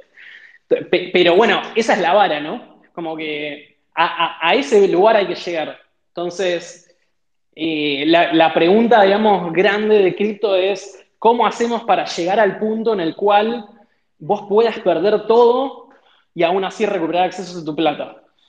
Sin, obviamente, perder estas propiedades piolas de, yo no le doy mi plata a nadie. Eh, y, bueno, nada, resulta que se puede hacer eso. Eh, eh, es, un kilómetro, pero se puede. Y de a poquito estamos construyendo, digamos, la infraestructura para llegar a ese punto. Que, que, bueno, es una de las cosas que vamos a estar laburando el próximo par de años. En donde la idea es, lleguemos al punto en el cual perdiste todo y podés acceder a tu plata igual.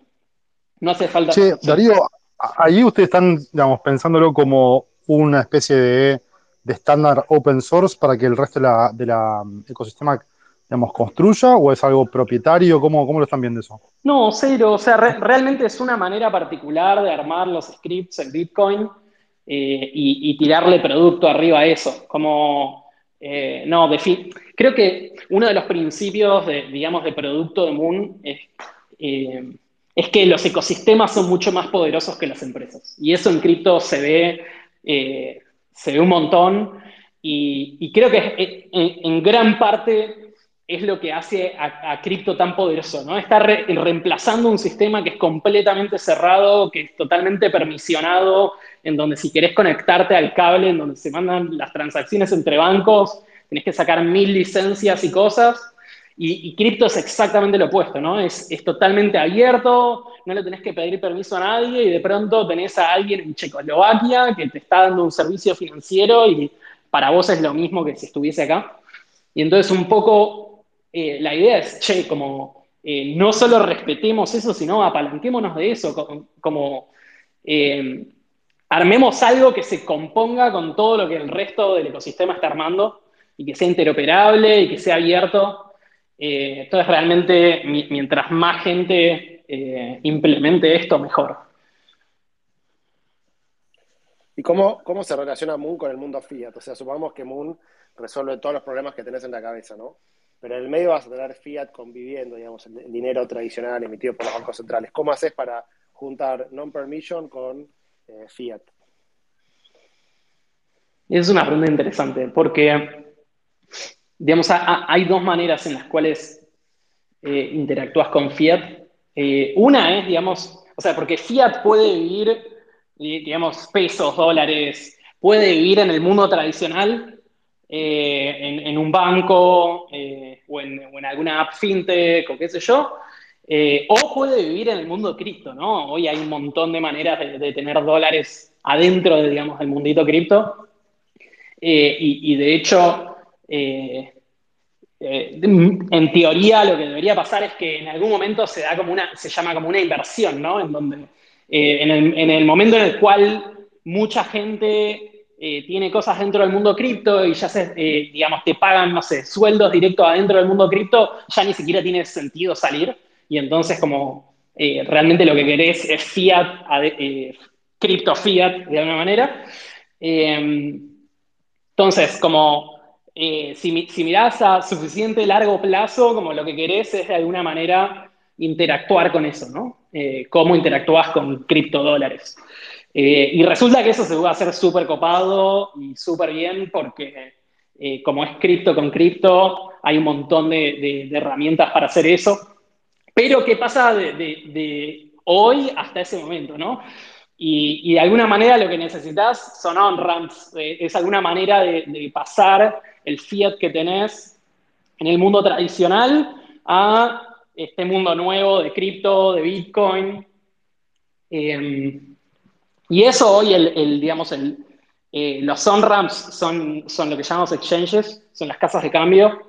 Em, y, bueno, un poco la, idea de Moon es, eh, hagamos ambas cosas, ¿no? Para, para los dos lados, como que permitamos interactuar con el mundo tradicional mediante exchanges y permitamos interactuar eh, con el mundo nuevo eh, de manera nativa, digamos, a cripto sin perder la custodia. Ahora bien, para, el exchange, sí o sí, o sea, alguien en algún momento va a tener que tener la custodia de la guita eh, porque, porque, digamos, los bancos tienen la custodia, ¿no? Entonces, si vos querés pasar del banco a, Bitcoin,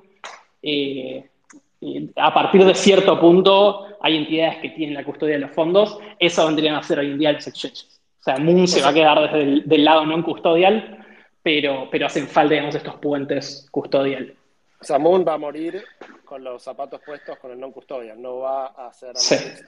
Pero podría, por ejemplo, eh, no sé, si tengo plata en el banco X, mando mi plata a Velo, en Velo compro Bitcoin y, transfiero esos Bitcoin a mi wallet de Moon.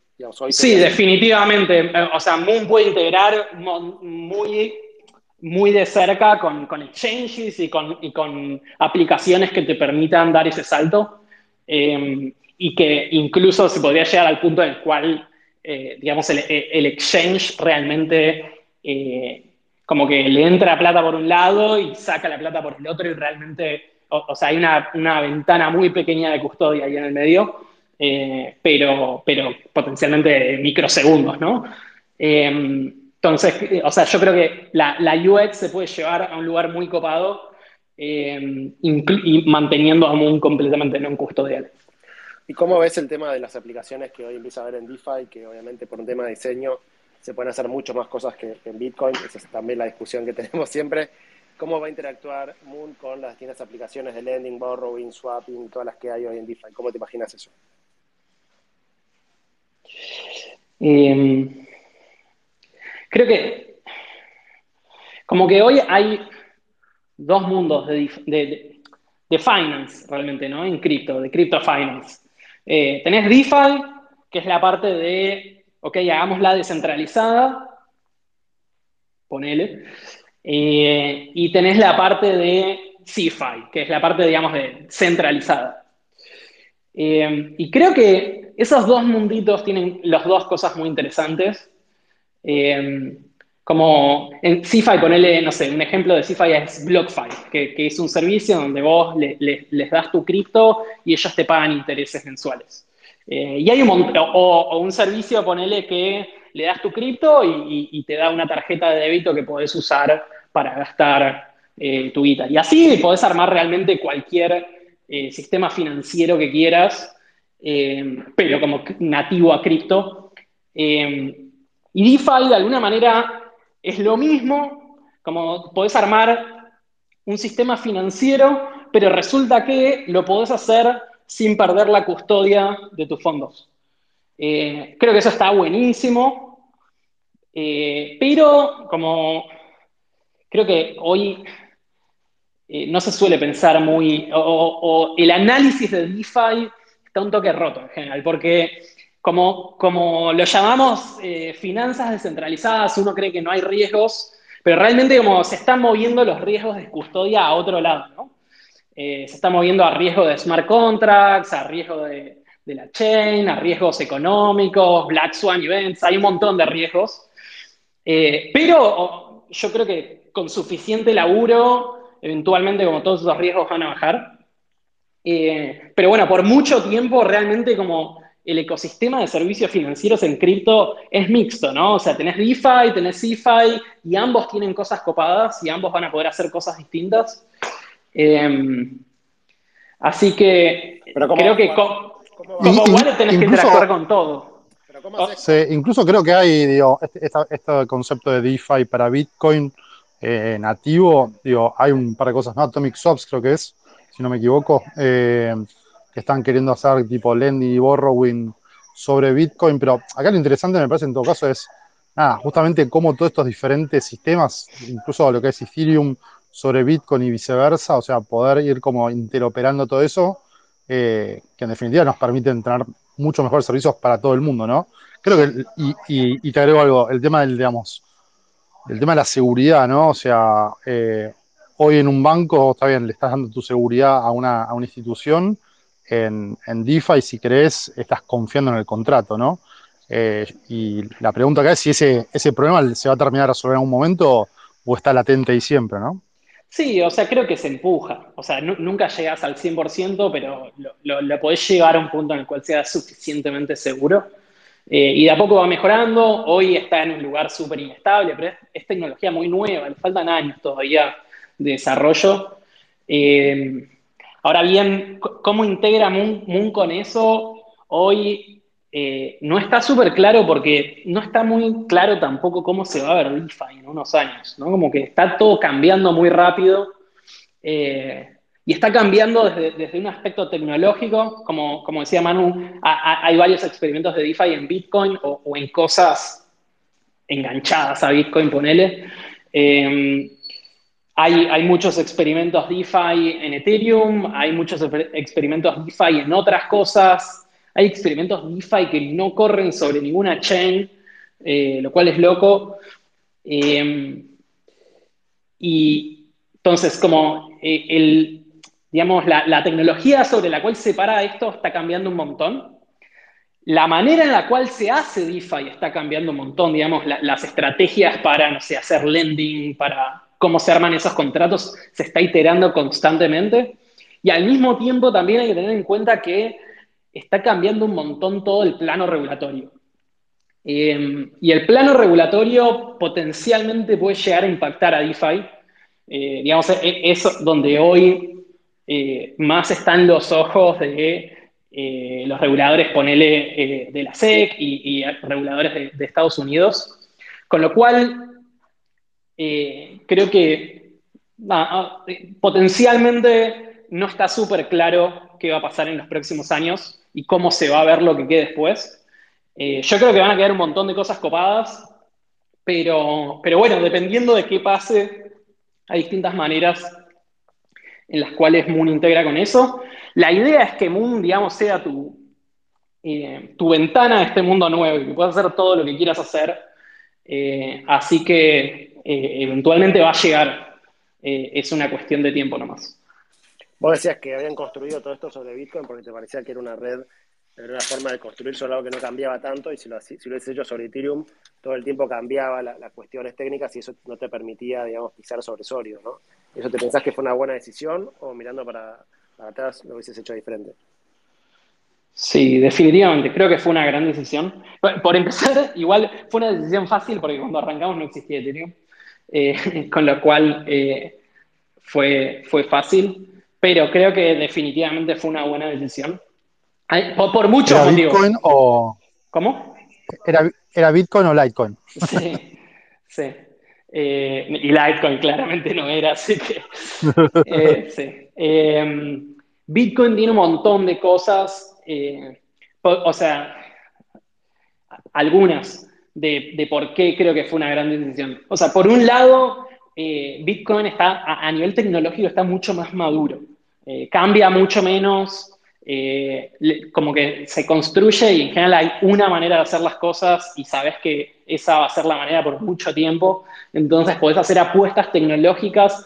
Ah, eh, por ejemplo esto, nosotros en 2017 arrancamos a laburar en Lightning y recién tres años y medio después es que explotó Lightning y nos fue muy bien y como raideamos esa ola y no sé si hoy hay, no sé, ponerle en Ethereum alguna tecnología que haya durado tres años y medio y llegado a su apogeo y no haya sido cambiada en el medio. Em, entonces, si querés desde un punto de vista eh, puramente tecnológico, Eh, creo que fue una gran decisión. Eh, a, Ethereum le falta, le falta un rato todavía para llegar a un nivel de estabilidad en donde se pueda hacer una experiencia como, como la que tiene Moon hoy, en donde es completamente simple, si se integra la, capa 1 con la capa 2, de manera que el usuario no tiene ni idea de qué está pasando, y, eh, las comisiones son baratas y los pagos son rápidos, como eso está todo muy alfa en, Ethereum hoy. Em, así que desde un punto de vista tecnológico creo que está buenísimo. Eh, después, desde un punto de vista de, brand penetration, ¿no? O sea, si, si vos, hoy Bitcoin tiene mucha más penetración en el mainstream que cualquier otra coin. Em, eh, en general los titulares te hablan de Bitcoin, en todos lados se habla de Bitcoin, los cajeros son de Bitcoin, hay mucha más liquidez de Bitcoin para retail, eh, hay un montón de motivos realmente y que hoy siguen siendo ciertos y de hecho potencialmente más ciertos que nunca. Eh, obviamente que, hay un montón de, desarrollo y de avance en, otras chains y en otras monedas. Eh, y creo que esto a veces se pierde en cripto, pero eh, está súper, está todo atado con todo, ¿no? Como si a, a, una cosa le va bien, le va todo bien, como que... Eh, entonces creo que realmente eh, hay una sinergia muy copada entre, entre las distintas...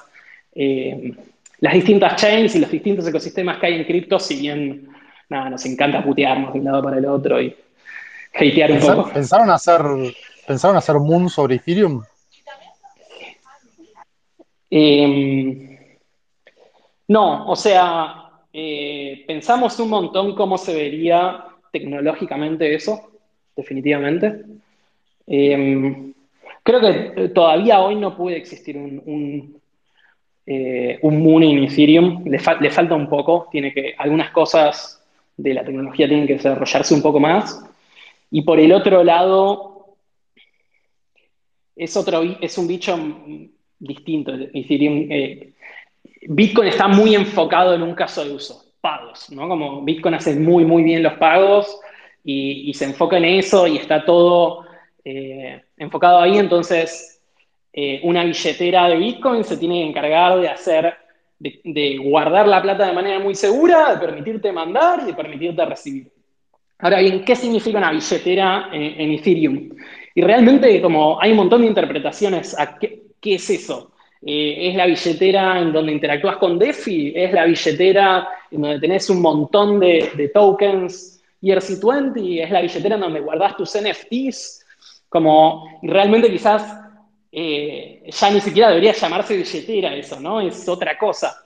Em, entonces creo, creo que hay, preguntas de producto eh, grandes en este Llevamos ya una hora y veinte, así que era espectacular, por lo menos para mí me fascina. Y, nada, para ir cerrando un poco y también abriendo preguntas que me imagino que va a haber un montonazo, eh, una pequeña reflexión un poco con, la relación que, fuimos haciendo con vos y bueno, y con Esteban. Como, como argentinos me parece increíble que Jack Dorsey, que digamos que representa a Twitter, a Square, en algún punto está hablando de ustedes y, quiere, entre comillas, copiarlos. Y si querés Mark Zuckerberg de Facebook, hace un par de semanas que está como obsesionado con, con el metaverso y copiando, quiere ser de, quiere ser de Centraland que, es de alguna manera fundado por Esteban. Entonces, como dos pibes de las Olimpiadas Matemáticas de, acá, de, acá de Mar del Plata y de Santa Fe, digamos, hoy los quieren copiar los dos pibes por ahí más cracks de Silicon Valley, pero por ahí les va a costar un poco no llegar a, a donde están ustedes. una pequeña conclusión de, escucharlos a los dos y las historias, ¿no? No sé qué te parece.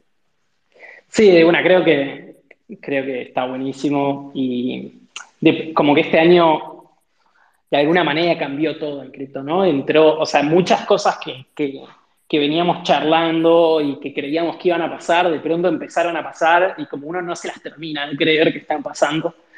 Eh, y, parte de eso también es que muchas cosas que de alguna manera eran secretos, ¿no? Eran cosas que poca gente sabía, de pronto un montón de gente las sabe. Eh, y eso implica que de pronto la, la, pileta se llena de tiburones, ¿no? y y creo que eh, en algún sentido es súper motivante eh, ver de pronto a, empresas súper grandes, a, emprendedores súper grosos, meterse y entender y validar y, como em, empezar a, recorrer el mismo camino de alguna manera. Em, creo, creo que está buenísimo. y nada, es el principio, ¿no? Está todo por venirse. Creo que realmente ahora mucha gente está aprendiendo eh, de, cripto y de Bitcoin y de Ethereum y, de todo el ecosistema. Eh, pero, vamos, o sea, lo, que se va a venir los próximos años creo que eh, poca gente todavía lo está viendo. es medio explosivo lo que, lo que está pasando. así que creo que hay lugar para muchas, muchas empresas. hay, lugar para, para un montón de proyectos porque se está empezando a ramificar fuerte. Em, así que creo que van a pasar cosas copadas. Yo, mi última pregunta y después le paso a Pato la, de rigor. Si no estuviese haciendo Moon ahora, ¿qué, estarías haciendo?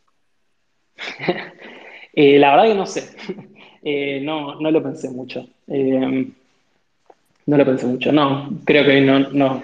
Lo iba a contratar en velo, pero está, ocupado. Eh, me, me, cuesta, la verdad es que me cuesta mucho pensar hoy no, no, estar laburando en cripto. Como no, no, siento que me aburriría mucho. Perfecto. Bueno, Pato, la de rigor y abrimos a preguntas, ¿no? Dale. Eh, los que tengan ganas de hacer alguna pregunta que, pidan Mick. Eh, che, Darío, antes de, hacerte la última pregunta, eh, si alguien tiene ganas de, de laburar en, Moon, o qué búsquedas, ¿querés contarnos un poquito qué búsquedas tienen abiertas? ¿Cómo, cómo aplicar a Moon? Sí, eh, hoy estamos buscando todo realmente. Eh, del lado de, development, estamos buscando gente mobile, iOS, Android, eh, backend, protocolo, web, un poco de todo. realmente estamos, estamos buscando gente muy buena, locos que quieren sumarse a, como encarar y repensar Bitcoin y cripto como from first principles y, empezar a, como traer esa experiencia que, que mucha gente cree que es imposible.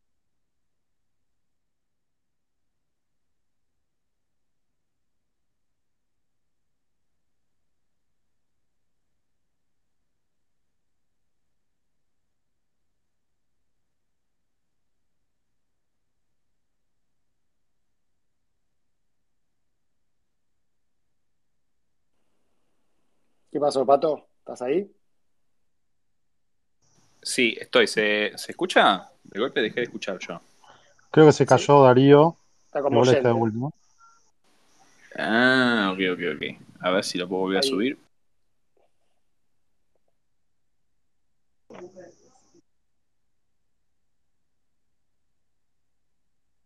Bueno, ahí lo, lo volví a invitar para speaker. Al final Jack no lo quería tanto.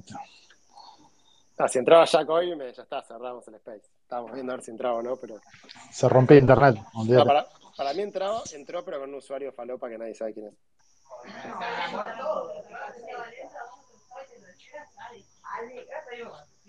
Ahí está Darío de vuelta, ¿eh? se está conectando, atención. Ahí va. Hola. Sí, sí, ahí te escuchamos. Ah, perfecto.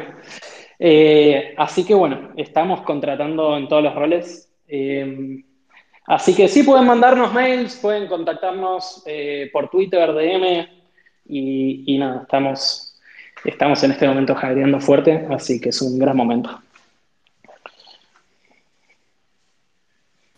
Bueno, excelente. la, la pregunta de rigor es, ¿qué consejo le darías al Darío de hace 10 años para atrás? Em,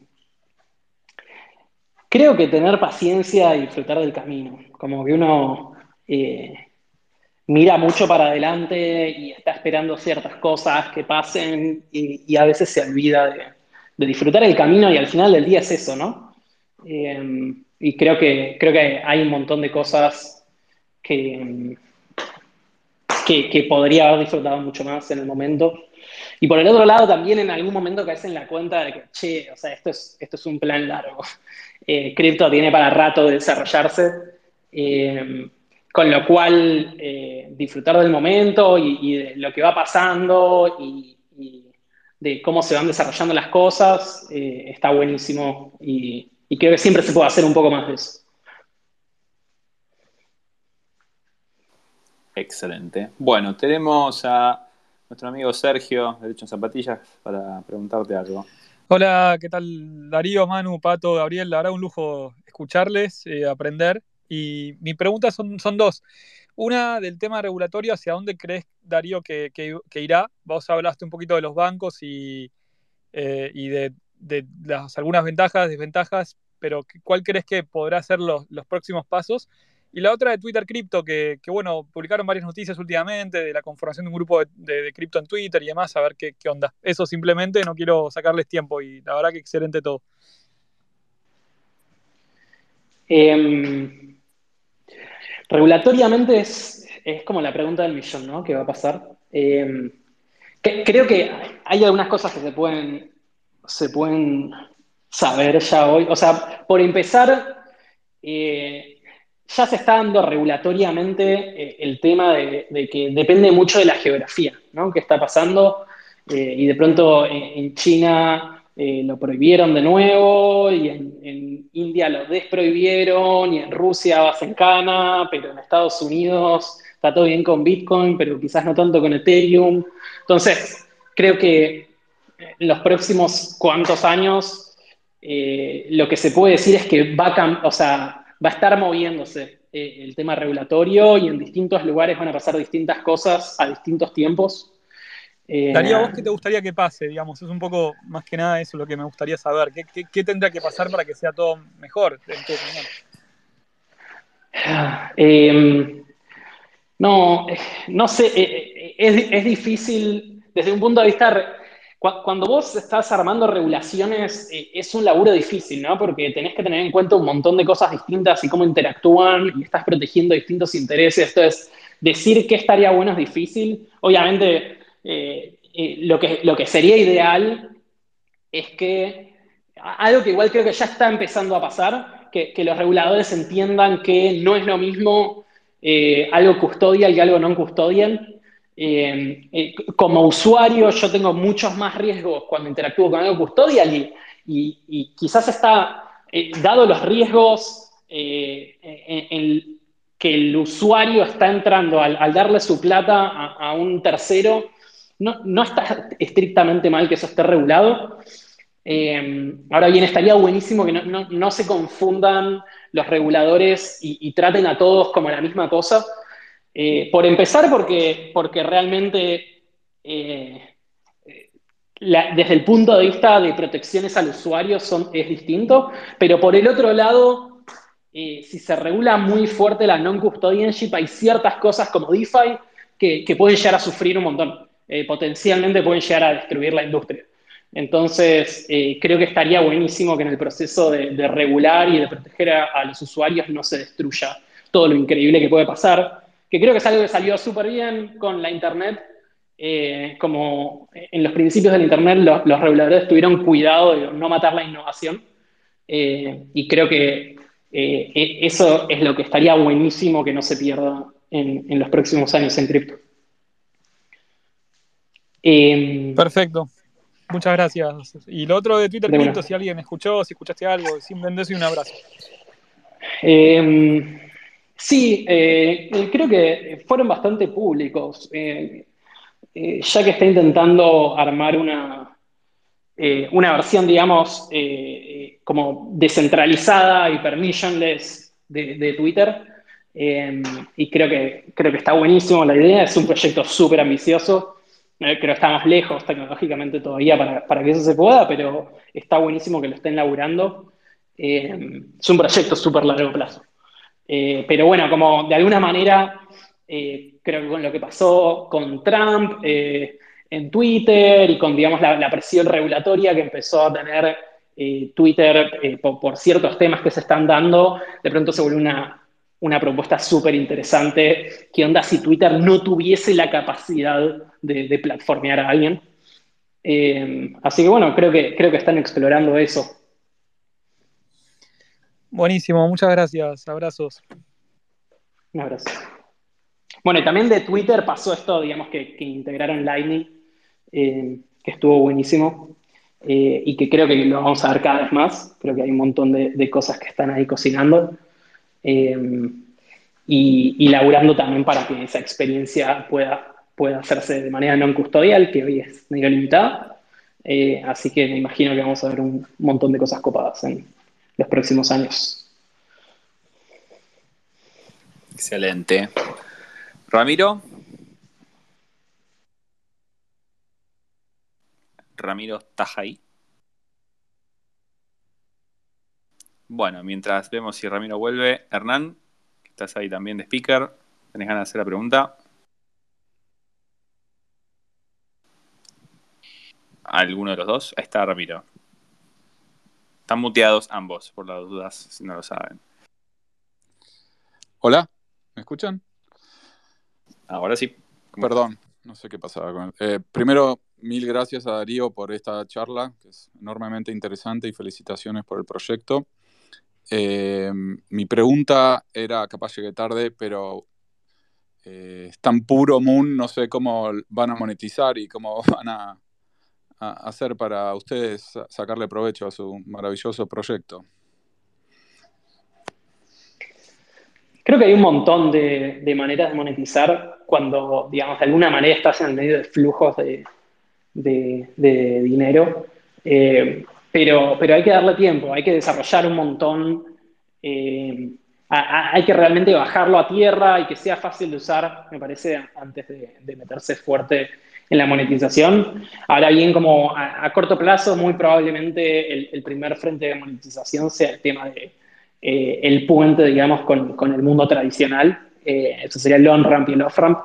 Eh, creo que van a haber oportunidades grandes de monetización ahí, que terminó siendo uno de los negocios más grandes de la última década, eh, con lo cual espero que eso siga un rato más.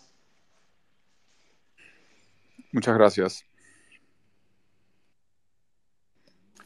Bueno, Hernán, ¿estás ahí?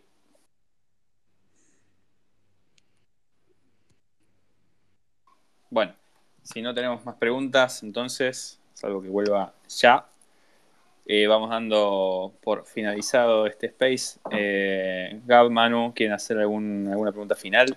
Yo la pregunta final para Darío es cómo se imagina Moon en 10 años, eh, siendo la fintech más grande del planeta, qué ambición tiene él respecto a Moon. Algo habíamos hablado de eso. Em, sí, creo que, creo que la oportunidad es enorme. Em, creo que de hecho hay, hay una oportunidad de digamos, de, llevar, eh, si querés, el, eh, hacer, digamos, la, primera fintech a escala global. Eh, creo que la non custodia trae eso a la mesa. Lo cual creo que, creo que es parte también de que de pronto se esté llenando de tiburones, ¿no? Porque con oportunidades grandes hay players grandes.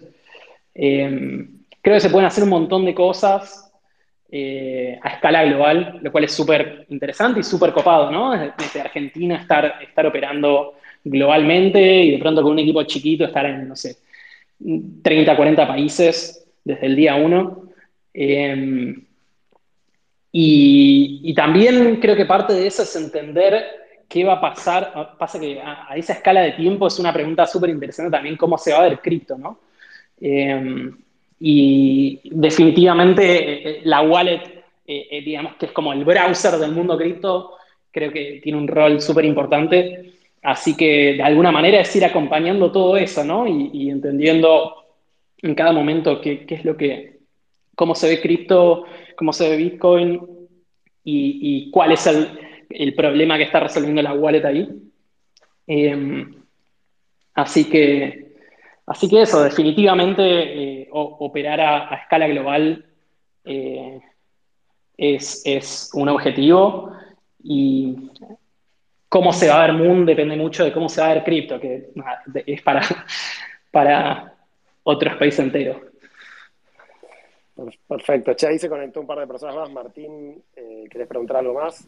Martín Tray. Hay dos Martín. Está Martín Palombo de, Tienda Nube, Nube Shop, y tenemos a Martín Triay, así que vamos con primero con vamos con Martín eh, Palombo. hola chicos, ¿cómo andan? Gracias ahí por dejarnos entrar por la ventana.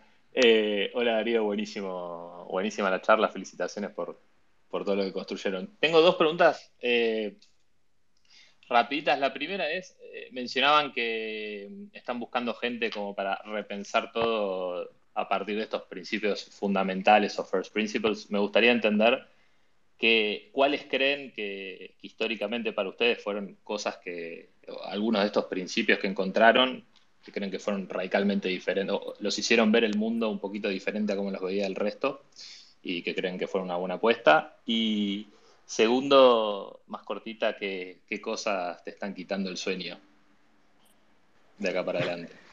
Buenas preguntas. Em, la primera, hay un montón de cosas, te cuento un par. Em, creo que una cosa que, eh, una creencia en el mundo cripto desde bastante temprano que, nosotros de alguna manera challengeamos fue el tema de que, eh, como, como estaba esta frase de not your keys, not your Bitcoin, eh, si no tenés tus claves, no tenés tus Bitcoins, y, y mucha gente asumió que eso significaba que si querés tener tus claves, entonces tenés la responsabilidad de hacerte cargo de tu seguridad. Y, y Moon un poco challengea eso y dice, che, o sea, resulta que podés tener eh, control de tus claves, pero podemos compartir la responsabilidad. Podemos ayudarte a asegurar eso sin comprometer tu custodia. Eh, y resulta que se puede hacer un montón de cosas. No, no, realmente no es cierto que tener el control implica tener toda la responsabilidad de asegurar eso. Eh, y, eso creo que nos permitió dar un encare muy distinto al tema de seguridad en un custodianship. Y, y a esto, digamos, que, que eventual, digamos, la conclusión lógica es, eh, podés perder todo y aún así recuperar tu plata, lo cual es como la, la versión extrema de no tener la responsabilidad. Eh, así que creo, creo, que eso fue una grande. Y otra, el tema de, de estar convencidos de que de que cripto podía llegar a, digamos, a, tener una UX igual o incluso mejor de lo que hay en el mundo custodial eh, y, en el mundo bancario y en el mundo fintech, eh, que, bueno, requirió un montón de laburo, eh, de, pensar un montón de ángulos, cómo, cómo, lograr eso, pero, pero tener, haber llegado a ese punto de tener un poco claro cuáles son las herramientas para llegar ahí, eh, creo que nos permitió como eh, estar constantemente empujando la vara de, qué, es buena UX en cripto, ¿no? Eh, así que creo, que esas fueron dos cosas bastante core a Moon, que, nos permitieron atacar varias cositas que quizás mucha gente ya las había dado como, bueno, hasta acá es hasta donde se llegó y acá es, así se va a ver cripto. que bueno, igual, igualmente tiene, tiene un montón de complicaciones, ¿no? Innovar en ciertas cosas que el mercado cree que ya son así, como que de pronto hay que educar un montón, hay que convencer a un montón de gente de que no tiene por qué ser así, eh, pero bueno. ¿Y la otra pregunta cuál era? ¿Qué te quitaba, qué te saca el sueño de noche? Eh, ¿Qué me quita el sueño? Eh, creo que ahora una, una parte grande es cómo se va, cómo se va a desarrollar en los próximos meses el tema regulatorio eh, y cómo, qué, va a pasar en Estados Unidos. Eh, está, está cambiando fuerte. acaba de haber medio... La, la sé que en Estados Unidos eh, se, está, se está poniendo brava. Y en, en particular no se está poniendo tan brava con Bitcoin, se está poniendo más brava con, con Ethereum. El tema es que si se pone brava con Ethereum es un problema para Bitcoin también, con lo cual eh, nada, hay que, ver, hay que ver qué pasa ahí. Eh, eh, en, el fondo, lo, que puede pasar si, la regulación termina siendo negativa es que se va a estirar un poco la timeline, algunas cosas se van a hacer más lentas. No creo que llegue a frenar nada realmente, pero, pero bueno, como el, tema de timing es algo siempre jodido en cripto, entender los timings y, y, es todo sobre el timing, ¿no? Eh, si pifias eso sale todo mal. Eh, así que, así que creo que creo que esa es una grande. Excelente. Bueno, vamos con don Martín Triay. Gracias. ¿Qué tal, Daro? Un gusto. Em, mi pregunta era, me llamó la atención lo que mencionaste antes de que que estaba construyendo una especie de Twitter descentralizado.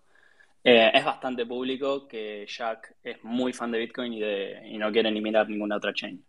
¿Vos ves este proyecto eh, posible sobre Bitcoin. ¿A qué plazo? ¿De qué maneras? O sea, quizás algo del estilo RSK, quizás es una funcionalidad bastante limitada o alguna otra estrategia de smart contracts a futuro en el roadmap de Bitcoin que vos eh, consideres? Em, eh, no tiene por qué necesariamente ser sobre una blockchain. O sea, eh, como, a ver. storage descentralizado como que puede existir como que la blockchain es una manera de descentralizar las cosas y, no, y, realmente las blockchains no son particularmente buenas en guardar datos. Eh, es súper caro, súper ineficiente, entonces hay que ver, no sé muy bien, o sea, está, esta está en etapa súper experimental, súper de investigación, así que ni idea para dónde van a salir. Eh, creo que eh, si yo estuviese en su lugar en este momento no cerraría ninguna puerta, ¿no? está todo en la mesa y, y, hay que probar un poco con todo a ver qué funciona es un proyecto a muy largo plazo. Creo que no está la tech hoy para, resolver ese problema, pero pueden ser parte de, crearla. Eh, así que, así que eso, no, no, no, tengo mucha idea, la verdad, de cómo lo están encarando tecnológicamente. De una, gracias. Excelente. Bueno, eh, aprovecho para decirles a la gente que tenga ganas de aprender Solidity y que estén interesados en Ethereum y todo ese tipo de cosas, que Martín Triay tiene una página que se llama marto.lol, tiene muy buen material, así que recomiendo seguirlo y mirar el material que está en su página web. vamos con la última pregunta, Bispo, y ya vamos cerrando. Hola, ¿qué tal? ¿Cómo va Darío? Eh, mi consulta era más que nada por el tema de la liquidez, cómo, cómo eso va fluctuando, en sentido cuando los canales de pago necesitan tanto, tanta capacidad de dinero, eh, ¿cómo, se soluciona a largo plazo? Eh, sí, resulta que el problema de, digamos, management de la liquidez se llama el problema de rebalancing eh, y que es el problema que arrancamos investigando en 2017. Es probablemente el problema más, más, más grosso de problema en el sentido de que hay cosas para laburar, ¿no? No, no, no de que eh, no se sabe cómo solucionarlo. Em, y eh, algo que pifiamos en, en 2017, empezamos a laburar un poco en el problema de rebalancing que va, que va a haber ahora, diría, en, uno o dos años, como nos adelantamos mucho en, la timeline. Em, con lo cual, eh, para ese momento la pifiamos porque realmente no era tan útil para ese momento lo, lo que hicimos, pero algo que tuvo eh, Piola eso es que nos dejó entender mucho para dónde se iba a mover todo y, qué iba a haber que hacer y cuán profundo era el problema realmente. Eh, es súper solucionable, como eh, el, tema, porque vos podés mover la liquidez de un canal a otro canal, hay varias maneras de hacerlo. es un problema, solo que bueno, es un problema complejo. realmente tiene como tres grandes partes el problema. Una, por un lado, tenés un problema de predicción, de eh, querés adivinar de alguna manera dónde va a hacer falta la plata, eh, hacia dónde van a ser pagos los usuarios o, por dónde van a entrar pagos eh, y poder, digamos, adivinar lo mejor posible qué va a pasar con los flujos de dinero. Después hay una segunda parte del problema, que es un problema de optimización eh, en donde es, ok, si, si yo sé que eh, la plata va a ir para acá, para acá y para acá, em, ¿cuál es la mejor manera de, de usar eh, la liquidez que yo tengo para bajar los costos de esos pagos? Y finalmente hay una última etapa que es como una, es un problema más operacional que tiene que ver con, bueno, yo tengo estos canales de esta manera, y los quiero llevar a, este estado, cómo hago para ir de acá para allá de la manera más barata eh, y que sea resistente a que las cosas fallan y qué sé yo. Eh, e, esa es como la versión completa del problema de rebalancing. Eh, y nada, se resuelve, lo estamos resolviendo, solo que es un problema que, va a tomar años. lo vamos mejorando y mejorando y yendo cada vez más profundo y, hay un montón de subproblemitas súper interesantes. está buenísimo, pero bueno, e, es, es, un, e, es grande hay que hacer un montón de cosas. Bueno, excelente. Eh, la verdad, Darío, no, tengo más que palabras de agradecimiento. Fuiste extremadamente generoso con tu tiempo y tus conocimientos con nosotros, que estuvimos acá aprendidos casi dos horas. Eh, Gab, ¿querés cerrar con, algo tuyo?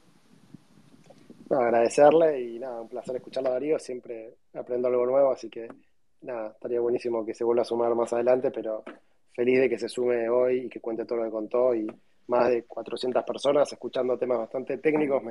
un domingo a la noche me pone bastante contento, así que gracias Darío por, tomarte el tiempo. No, y gracias por invitarme, la verdad que está buenísimo. Está buenísimo lo que están armando y, me parece re piola que a la gente que están invitando es súper copado. Bueno, muchas gracias. Y manda también un saludo a Manu que está, creo que se quedó sin batería, así que no, no pudo saludarte. Gente, les agradezco por, quedarse todo este rato acá. Vamos a subir en un par de días la grabación de esto a nuestro podcast ahí en Spotify. Y bueno, supongo que nos veremos el domingo que viene. Les mando un abrazo a todos. Chau, chau. Chao, gracias. Adiós.